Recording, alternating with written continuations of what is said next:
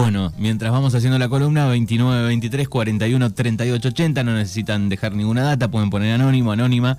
Eh, y, dejan la pregunta para Gaby Lumier para las cartas en el 2923 41 38 80. Ese es nuestro WhatsApp. Así que eso, anímense a preguntar. Recuerden que no vamos a responder preguntas que se respondan por sí o por no, porque para eso siempre yo digo utilizar la técnica de la moneda, ¿no? Cara de sí, cruces no. Voy a ser feliz y tiras la moneda. Exactamente. Hay un, hay un, uno de mis amigos, David Testal, que es un escritor también que admiro mucho. Él dice, lanza una moneda ¿eh? y, déjala caer en tu mano y tapas el resultado. Entonces te pregunta, ¿qué querés que salga, cara o cruz? Y vos le respondés, ¿no? Cara. Dice, entonces no necesitábamos tirar la moneda. Claro. Porque en realidad ya antes de que, de, digamos, de ver el resultado, hay un deseo que de pronto no se había reconocido y que, y que no necesitaba que ningún oráculo, ninguna moneda, ninguna carta te diga aquello que querés o aquello que tenés que hacer. Entonces es, un, es, un, es una decisión interesante y después hace otra que es como, eh, bueno, mira el resultado de la moneda y después decidís si querés seguirla o no. Entonces al fin y al cabo es, consulto el oráculo, el oráculo me da una respuesta, pero después igual hago lo que quiero. Eso, eso es un poco la forma en la que yo trabajo, la forma en la que yo propongo y expongo esto, ¿viste? No es, una, no es una ley única, ni una, ni una ley primera que hay que seguir, que hay que eh, atravesar como por ahí algunos este, autores, autoras y que algunos lectores y practicantes, intérpretes de oráculos, sí trabajan, ¿no? Con esta idea de, bueno, esto es lo que te va a pasar. Y punto. Y fue, es, así, te Sí, es así. Te va a pasar esto, primero te va a pasar lo otro y vos te vas con una amargura o con una felicidad que después, esperando a que llegue eso que te dijeron y por ahí no llega. Claro. 29 23 41 38 80 nuestro WhatsApp pueden dejar eh, mensajes ¿hay algún tema en especial? digo ¿preparaste algo o, vamos directo con eh, alguna pregunta? no preparé nada en concreto pero eh, la, el lunes pasado salió un tema así como muy por arriba y que por ahí me gustaría abordar, ¿no? Vamos a ver qué pasa con el, con el público y qué pasa con esta charla, porque no está preparado, no está testeado. Pero bueno, lo hemos hecho más veces y ha funcionado acá el Manu, es un genio, un remador de, los, de los máximos. Eh, y, salió un tema, no vamos a decir quién lo propuso, eh, que tiene que ver con la Ouija, por ejemplo. Uf. Eh, luna está, la luna está menguando, así que es interesante hablar de estos temas. Es un lindo tema que me gusta escucharte, a ver qué, cuál es tu, tu opinión. Y yo quiero extender un poquito Ouija, para aquel que no sabe, o el famoso conocido eh, Juego, de, la, Copa. Juego de la Copa. También está la, la, tabla de Ouija, ¿no? Para que lo sepan que es donde están todas las letras y hay una especie de, de, elemento que se va moviendo entre las letras y va escribiendo algo. Eh, y a mí me gustaría extender un poco más a, a todas estas mancias o, estas, o estos oráculos que de alguna manera tienen que ver con, con convocar o invocar a espíritus, fantasmas o cosas que hablan a través de objetos. Y eh, no me acuerdo cuál era la pregunta eh, de este consultante invisible que preguntaba sobre la Ouija. Bueno, a ver, ¿no? ¿Qué, qué, pienso yo de eso? ¿Cómo abordar esas cosas? Sí, sí, ¿cómo es el análisis que haces? Seguramente eh, en la adolescencia tal vez hayas, lo hayas este, hecho con amigos. Sí, hay, como una edad, ¿no? Que este, vamos a hacerlo. Sí, lo, hemos hecho con amigos y la verdad es que, por ejemplo, desde mi experiencia nunca funcionó.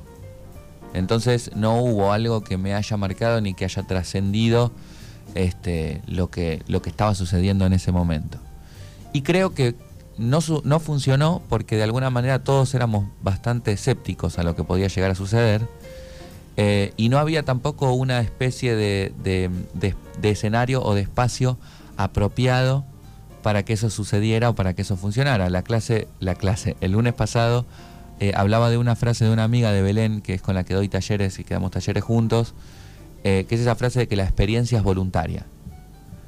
Y esto de la experiencia voluntaria se aplica, creo yo, a todas las mancias, a todos los oráculos, a todas las experiencias espirituales o trascendentales. Entonces, si yo no estoy voluntario a que la Ouija o la copa me hable, ya no estoy, eh, digamos, mi escenario mental o energético no está ni dispuesto ni preparado a vivir una experiencia a través de eso. Claro, a mí me pasó con un grupo de amigos eh, que fuimos a, ver un avistamiento supuestamente de, de luces o de ovnis a un campo donde mucha gente aseguraba ver y no pasó nada, digo, pero ya había como una onda negativa en, en gente del grupo, qué sé yo, éramos chicos también, pero y bueno, me parece que va un poco por ese lado. Viste que eh, el tema de, de, las mancias que funcionan así, enseguida le echan la culpa, bueno, no estaba, estaba, hay alguien que está acá que está negativo, entonces por, por estas personas que están negativas esta experiencia no está sucediendo. Por ahí tiene que ver más con esto de la experiencia voluntaria, ¿no? Si no hay voluntad de vivir una experiencia, es mucho más probable que no la vivas. ¿Y el escenario tiene que ver también? A mí me hace el escenario para mí. Digo el escenario, el lugar, ¿no? Y la hora. Por supuesto. Tres de la tarde, rayo del sol al aire libre. Claro. Practicamos de hacerlo. Primavera. Yo no, sé, claro, no sé si. Sonando los pajaritos por ahí. No sé si va a funcionar, ¿no? Y por ahí con si vamos a conectar. Con alguna hada madrina del, duende, de la pradera. Duende perdido. Claro. Eh, claro que tiene que ver el, escenario, ¿no? De hecho, si, si, si nos remontamos de pronto a, las, a, las, a los oráculos, a las pitonisas y a los pitonizos de la época medieval, eh, vos los ibas a visitar en una especie de chiringuito de, carro, eh, de circo circense, con un montón de telas pesadas que no dejaban que pase la luz adentro. Vos entrabas, ahí había cuatro kilos de incienso encendido que, eh, pensemos y, creamos que era incienso y no una especie de opiáceos. Claro. Este, que de pronto, claro, entre el humo, la poca luz, eh, la bola de cristal y las uñas de, del pitonizo de la pitoniza, eh, entrabas en una. ¿Viste? Y el escenario es muy importante. De hecho, Jodorowsky, Alejandro Jodorowsky, que fue uno de los, digamos, visionarios a la hora de compartir el tarot de otra forma, que no sea una forma adivinatoria y predictiva, sino una forma reflexiva, filosófica, él desarrolló algo que se llama psicomagia, que la gente dice que es un rechamullero, y por ahí sí, un poco.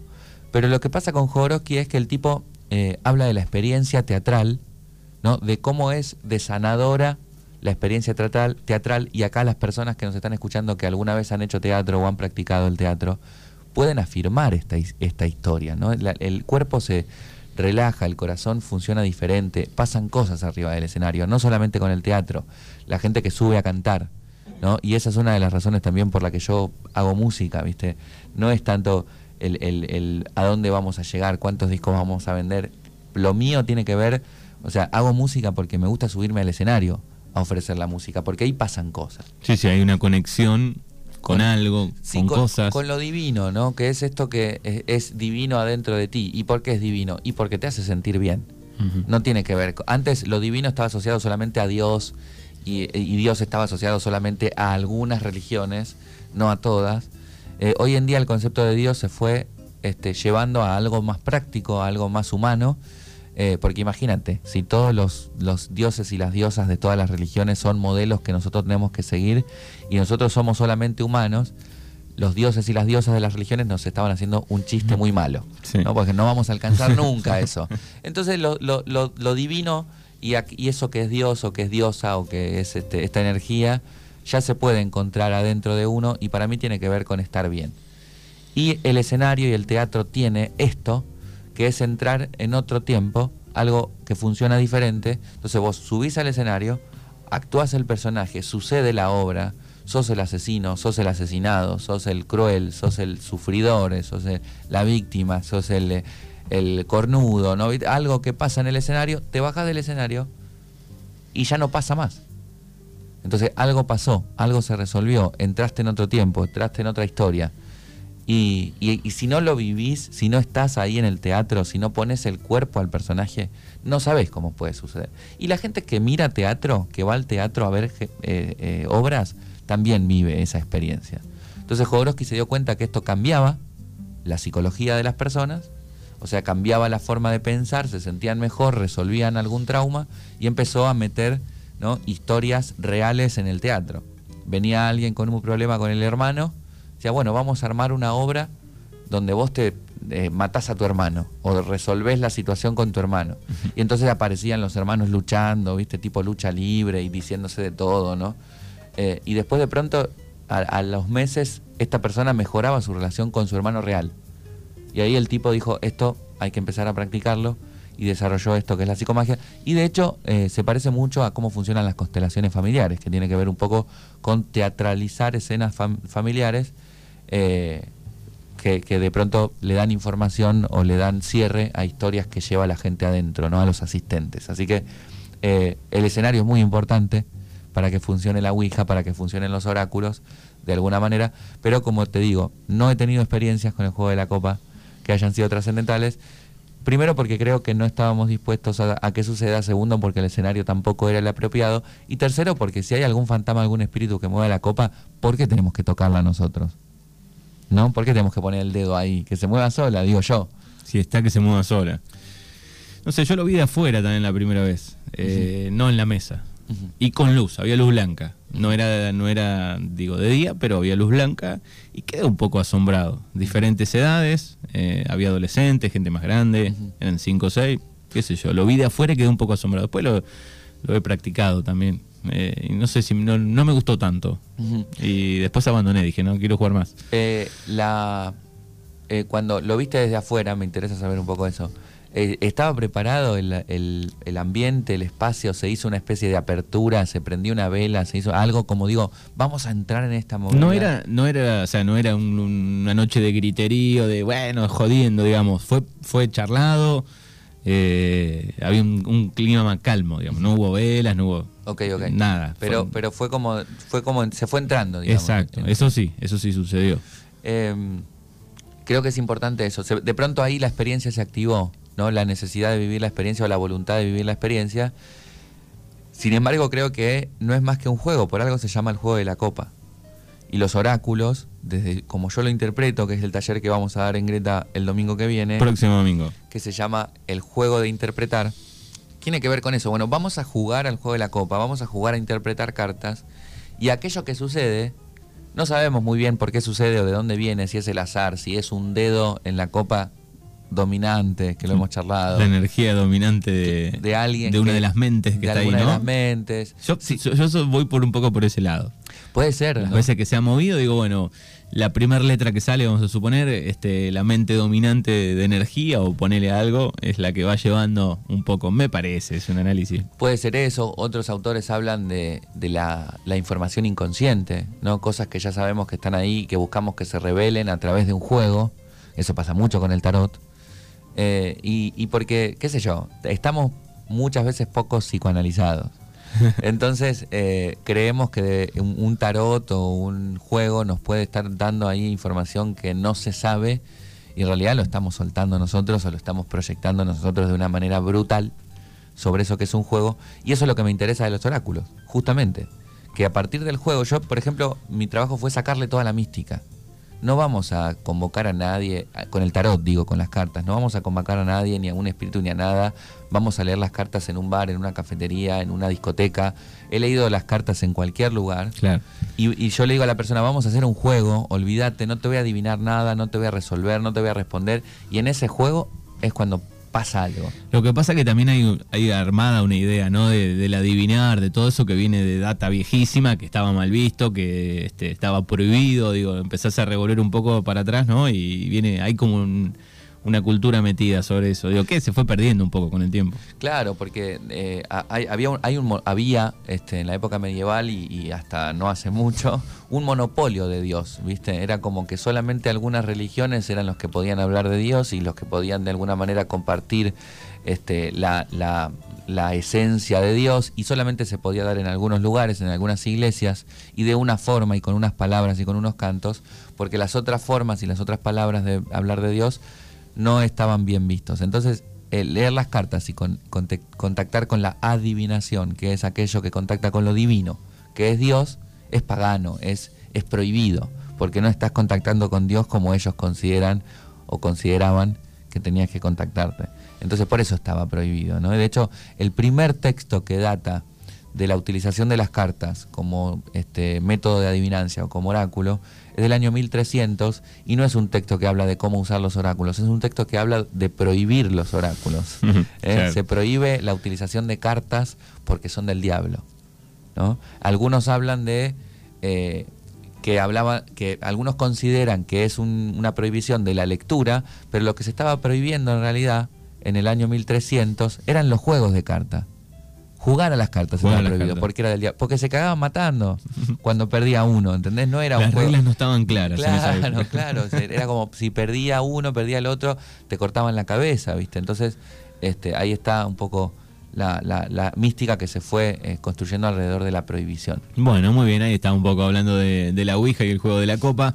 29, 23, 41, 38, 80. Tenemos un ratito dentro de esta columna de lunes con Gaby Lumier este, para este, preguntarle a las cartas a ver qué, qué dicen. Hay una por acá que dice, estoy por jubilarme y me preocupa qué voy a hacer después. O sea, entre paréntesis dice mucha ansiedad. Mucha ansiedad. Y es un tema bastante común eh, al, al momento de terminar una etapa. Sobre todo digo cuando tal vez eh, son muchos años eh, de lo mismo, ¿no? De haber trabajado capaz 25, 30 años de lo mismo. Sí, es, es, un, es un tema muy común a la hora de terminar una etapa, no solamente la jubilación, sino terminar la universidad. Bueno, voy a terminar esta carrera, ¿qué voy a hacer? ¿O cómo voy a trabajar? Bueno, voy a terminar esta relación porque no sigue más. ¿Qué sigue después? ¿Quién me va a querer? ¿Cómo voy a querer yo a otra persona si solamente me enamoré una vez? Ponele, ¿no? Todo aquello que tiene que ver con terminar etapas eh, genera incertidumbre. Y la incertidumbre genera un vacío que provoca ansiedad. Por, el, por lo tanto, empezamos a llenar de manera automática ese vacío con ideas que muchas veces esas ideas no son sanas. ¿no? Entonces, eh, el, el humano siempre le temió a la incertidumbre y por eso nacen los oráculos. ¿no? ¿Qué va a pasar? Vamos a preguntarle a las cartas, vamos a preguntarle al humo del tabaco, vamos a preguntarle a las caracolas, vamos a preguntarle al pitonizo a la pitoniza. ¿Qué va a pasar? Porque no sabemos qué va a pasar. Y en realidad nunca sabemos qué va a pasar, ni siquiera con el oráculo, ¿no? ¿Cuántas veces se equivocó este, el pronóstico del tiempo? Y, está estudiado. ¿eh? Entonces, em, llenar la incertidumbre o llenar el vacío con ideas es lo que genera la ansiedad. La primera respuesta que se me viene sin utilizar cartas es vivir. ¿no? Mm. ¿Qué voy a hacer después de jubilarme? Vivir. ¿eh? Como si fuera poco.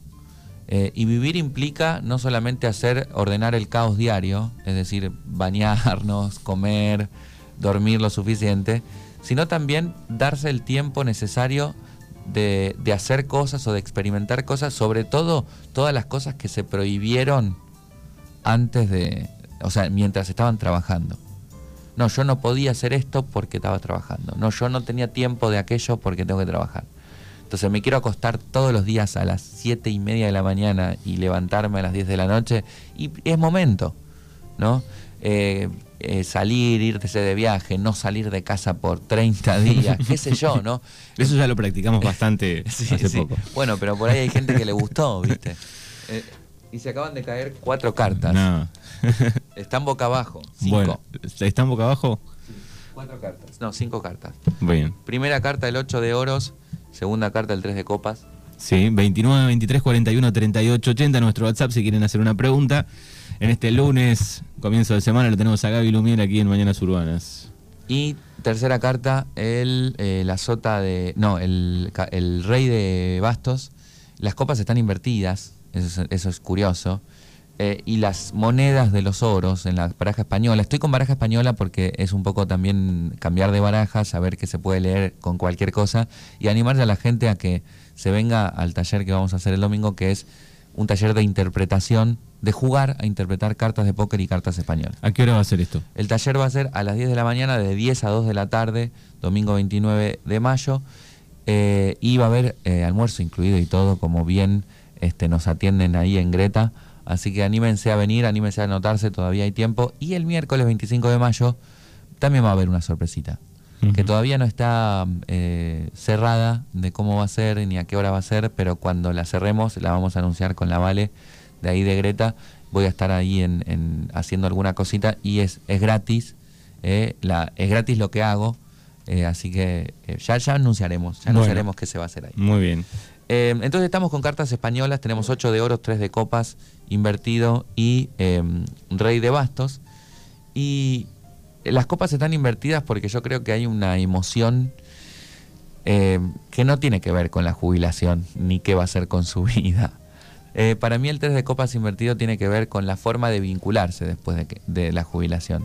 Es, la pregunta sería más fi- afinada, sería cómo van a ser mis vínculos ahora que me jubilé y que de pronto tengo mucho tiempo o puedo pasar mucho tiempo al lado de alguna o algunas personas. ¿No? Es cómo voy a aguantar, sería la pregunta, tanto tiempo o el tiempo al lado de alguna o de algunas personas. Entonces creo que es importante esta inversión que propone el 8 de oros en eh, el tiempo para sí mismo o para sí misma. ¿no? Cómo eh, invierto mi tiempo y mi valor personal y mi dinero incluso de la jubilación, aunque no sea mucho, aunque no tenga que gastarme la fortuna de mi vida, pero cómo invierto ese tiempo y ese dinero en mí misma, cómo preservo mi individualidad frente a los vínculos después de que este, no, ya no voy a estar trabajando, voy a estar en casa y en casa va a haber gente. ¿no? Entonces yo creo que esta persona está preocupada por, por eso, ¿no? Porque de pronto no pasamos tantas horas juntos, ¿eh? Y ahora tenemos que pasar un montón de horas juntos y, no te voy a aguantar o no me vas a aguantar. Entonces creo que preservar el tiempo, preservar eh, la inversión para sí misma eh, de tiempo y de dinero es muy importante. Reservar los espacios en soledad, estudiar algo, eh, generar espacios en donde se pueda vivir con, con, tranquilidad. Yo, por ejemplo, una estrategia que le comento acá a la persona que preguntó es eh, levantarme, si yo necesito esos espacios, me levanto dos o tres horas antes de la hora que se levanta todo el mundo, por ejemplo. Entonces, esas tres horas estoy solo. Claro. Y en silencio. Por eso está bueno, digo, lo de, eh, escuchando la otra vez no sé quién habla, decir, bueno, eh, convivimos en una casa, qué sé yo, tener un espacio, ¿no? en lo posible, ¿no? decir, bueno, tengo una habitación que está disponible allá en el fondo o al costado, alejado de, los hijos, del, marido, la mujer, lo que sea, la pareja. Eh, para, necesito un momento de tranquilidad, necesito un momento de lo que sea, este es el lugar ahí. Es muy importante. Y si no tengo un lugar en casa, lo genero afuera.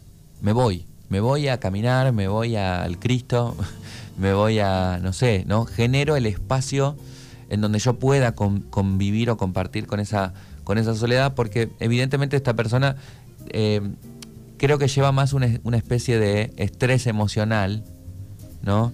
En el sentido de que por ahí vincularse, por ahí el trabajo que venía haciendo es con mucha gente, ¿no? Entonces, todo el tiempo gente y después volver a casa y todo el tiempo gente, eh, generar un espacio, un espacio de eh, tranquilidad, de soledad, de invertir ese dinero o ese tiempo en estudiar, en hacer algo que le gusta. No necesariamente tiene que estudiar, me gusta tejer al crochet, me gusta este, desarmar y armar objetos porque los arreglo, ¿no? Darse ese tiempo de hacer lo que le gusta y en soledad y en paz es muy muy importante. Bien, hay otra acá en el 293 41 3880 y pueden dejar eh, las preguntas. Eh, hola amigos, dice, estoy eh, medio desorientada en lo laboral, no sé bien por dónde ir.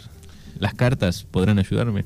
Y vamos a probar, vamos a probar con el tema de la orientación laboral. ahí se acaba ahí de, girar un poquito el, rey de copas. Vamos a ver si sale. Voy a sacar tres cartas, estamos con baraja española. Entonces, primera carta, seis de copas.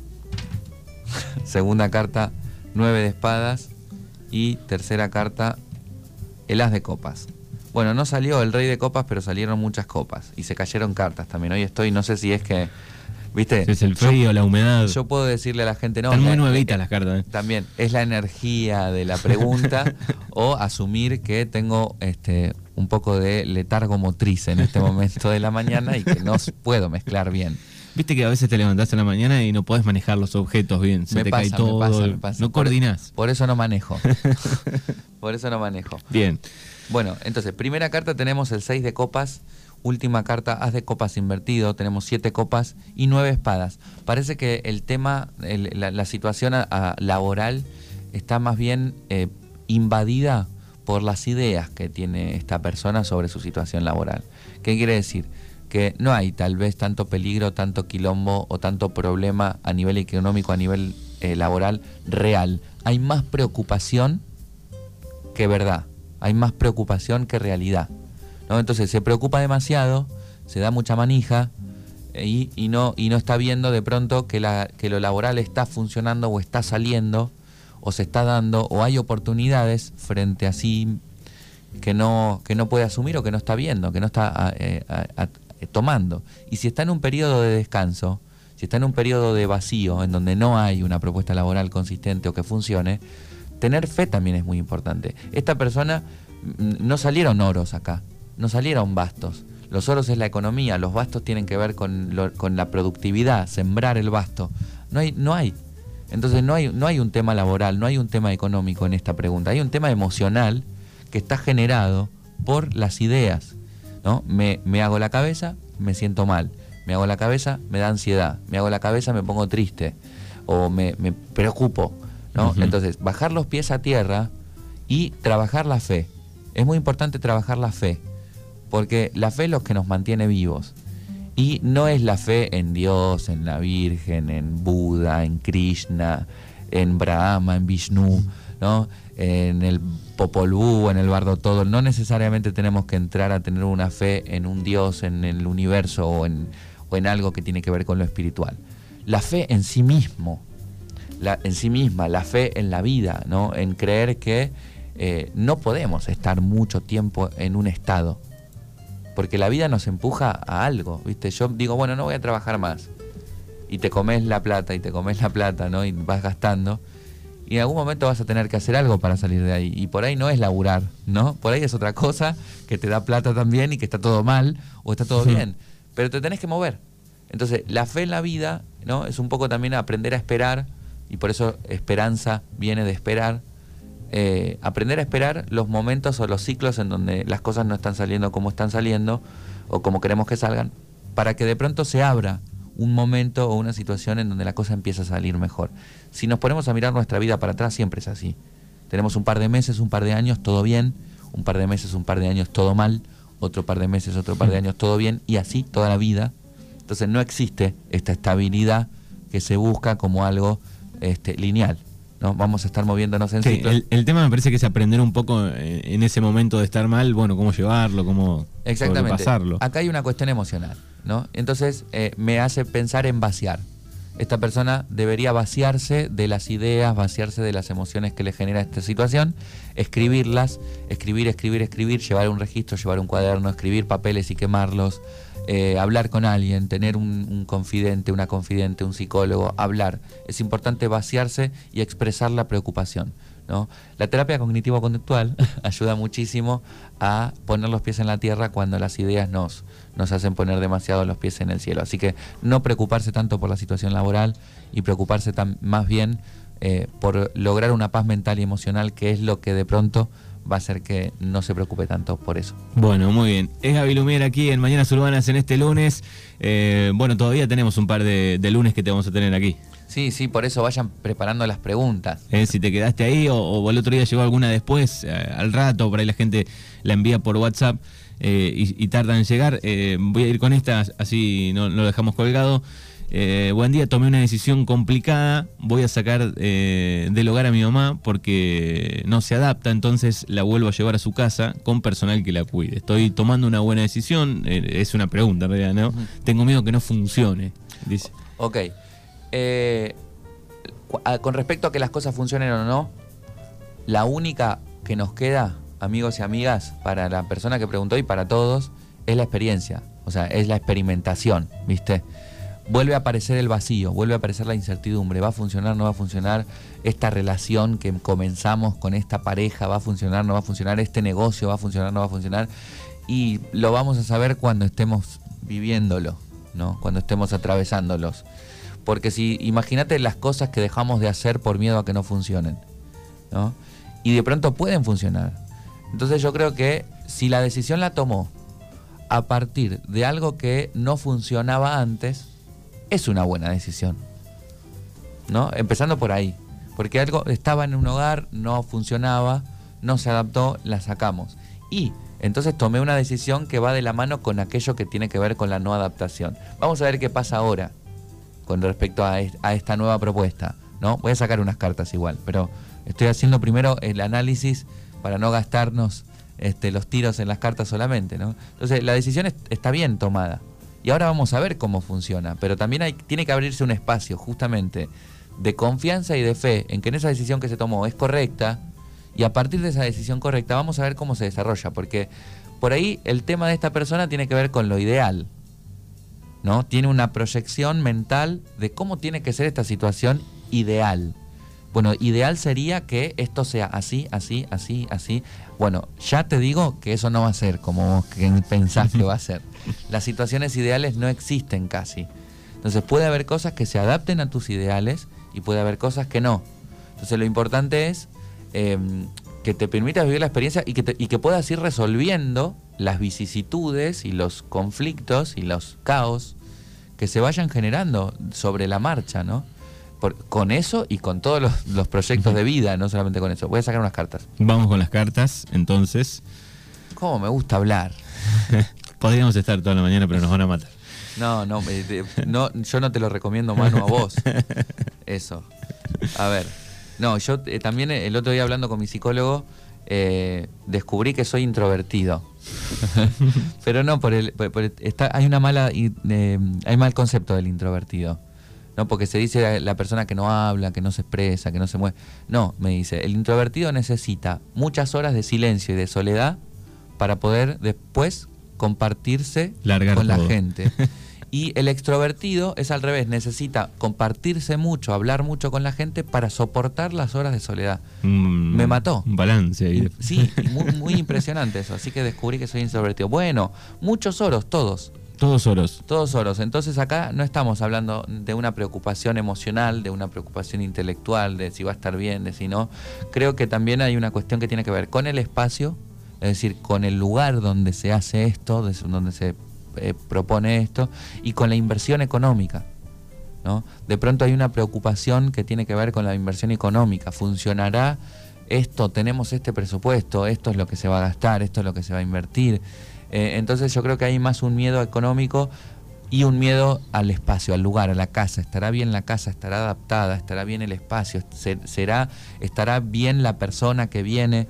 Parece una muy buena persona la que viene a cuidar, porque sale la sota de 6 de oros, sota de oros, 5 de oros, y la sota de oros en esta baraja de española es como una mujer, ¿eh? una sota que es mujer, es, es interesantísima esta baraja, mm. este, de pelo de pelo castaño claro. Es re curioso, ¿viste? Porque eh, la cartomancia también tiene eso. Una mujer de pelo castaño claro. ¿no? Parece una persona que, se va a encargar de, cuidar, eh, que va muy a por la labor, tiene las cosas muy claras, tiene mucha experiencia, sabe lo que hace. Entonces creo que también hay que confiar en, la, en la persona que va a estar ahí cuidando, ¿no? Porque, porque está mirando de frente a la situación, al orden que propone el 6 de oro. Mirando de frente a la situación con un oro en la mano de, bueno, yo me voy a encargar de que esto esté en orden, limpio, correcto, que funcione y generando el, mejor bienestar que se puede para la situación. Porque le está dando la espalda al 5 de oros, que está boca abajo, hay una moneda, un oro gigante que está al revés, hay como desorden comparado con el 6 de oros.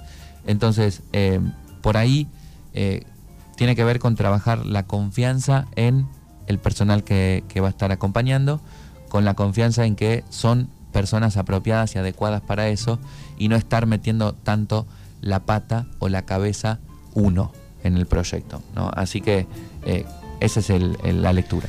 Bueno, muy bien. Bueno, querido Gaby, te, te agradecemos. Recordamos próximo domingo en Greta. Próximo domingo en Greta de 10 de la mañana a 2 de la tarde con almuerzo incluido ahí este, de la mano de la gente de Greta, que está todo riquísimo, delicioso, espectacular. Y eh, yo les digo que se animen, no es necesario ningún don especial para leer cartas, para interpretar cartas, eso es un mito. Vamos a hablar de los mitos en el taller de la cartomancia. Cualquiera puede llevar una carta, unas barajas de, españolas que tienen en casa, una baraja de póker que tienen en casa. No necesitas un don especial y tampoco necesitas experiencia para empezar a interpretar las cartas. Es un taller súper práctico donde vamos a empezar con ejercicios desde el primer momento y van a salir leyendo, interpretando cartas. ¿eh? Entonces, cuatro horitas de juego, nos vamos a reír, vamos a eh, trabajar con casos reales este, y además te damos todo el material en PDF para estudiar en casa después eh, y seguramente hagamos un grupo de WhatsApp o de Telegram o de Facebook o de lo que sea, dependiendo de lo que la peña diga y el, grupo diga, para practicar, para juntarnos, para mandarnos este, tres cartitas e ir interpretando entre todos los mensajes que las cartas tengan. Muy bien, ¿te buscamos en redes sociales? Sí, Lumiere Tarot Art, Facebook, Instagram, eh, Twitter y YouTube. Bueno, gracias y hasta el próximo lunes. Te Gracias, esperamos. gracias, Manu. Un abrazo para todos. Bien, ¿y tenemos frase para el final? Siempre, la magia más poderosa es hacer lo que sabemos que tenemos que hacer.